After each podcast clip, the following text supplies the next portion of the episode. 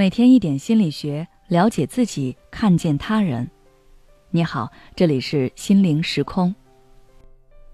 今天想跟大家分享的是，关系中的漠视，看着无声但伤人。你遭遇过这样的关系吗？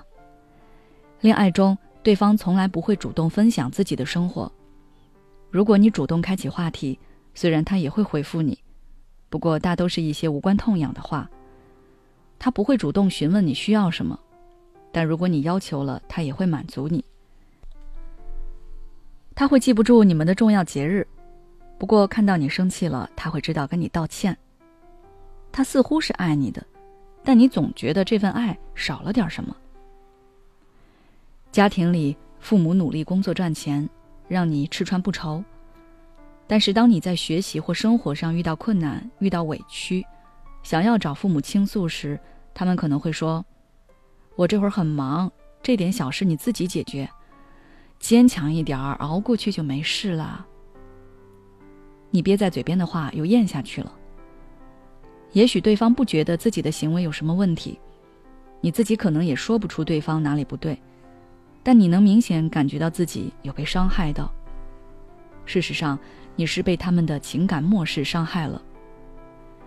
在人际交往中，一方无法积极回应他人的情感需求，无视、忽视或者不关心他人的情感表达，这都会被称为情感漠视。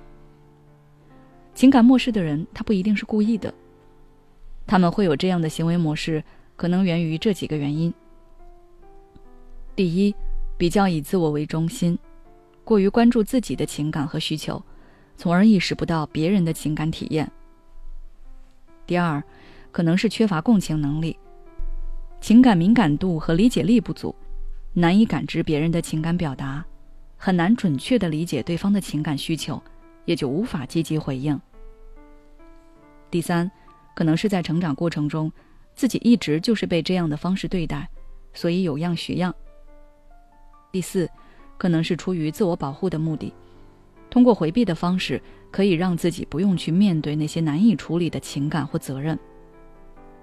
如果你正在遭受这种情感漠视，你不能说对方一定是不爱你，他们可能只是缺乏爱人的能力，不知道什么才是正确的爱的方式。这样说不是为了让你理解他们，然后纵容忍耐他们的行为，压抑自己的感受。因为长期遭受情感漠视，你会受到巨大的心理伤害。一方面，你可能无法得到情感上的支持和理解，导致情感上的孤独感增加；另一方面，你可能感到自尊心受到伤害，觉得自己的情感无关重要，导致自信心下降。此外，长期遭受情感漠视，还可能引发情绪不稳定、焦虑、抑郁等。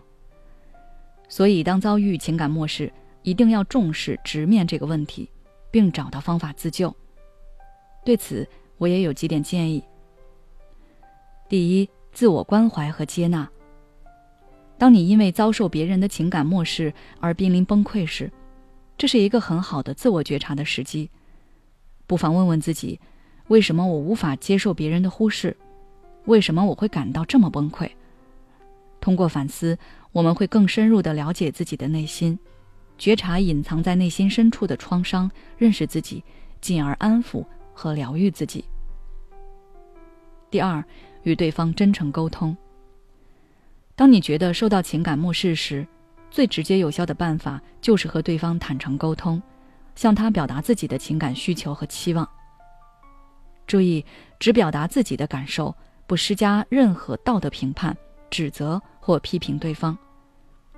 比如，你可以说：“我感觉好像被你忽视了。”我希望我们可以互相多一点关心，互相支持。第三，关注自我成长和发展。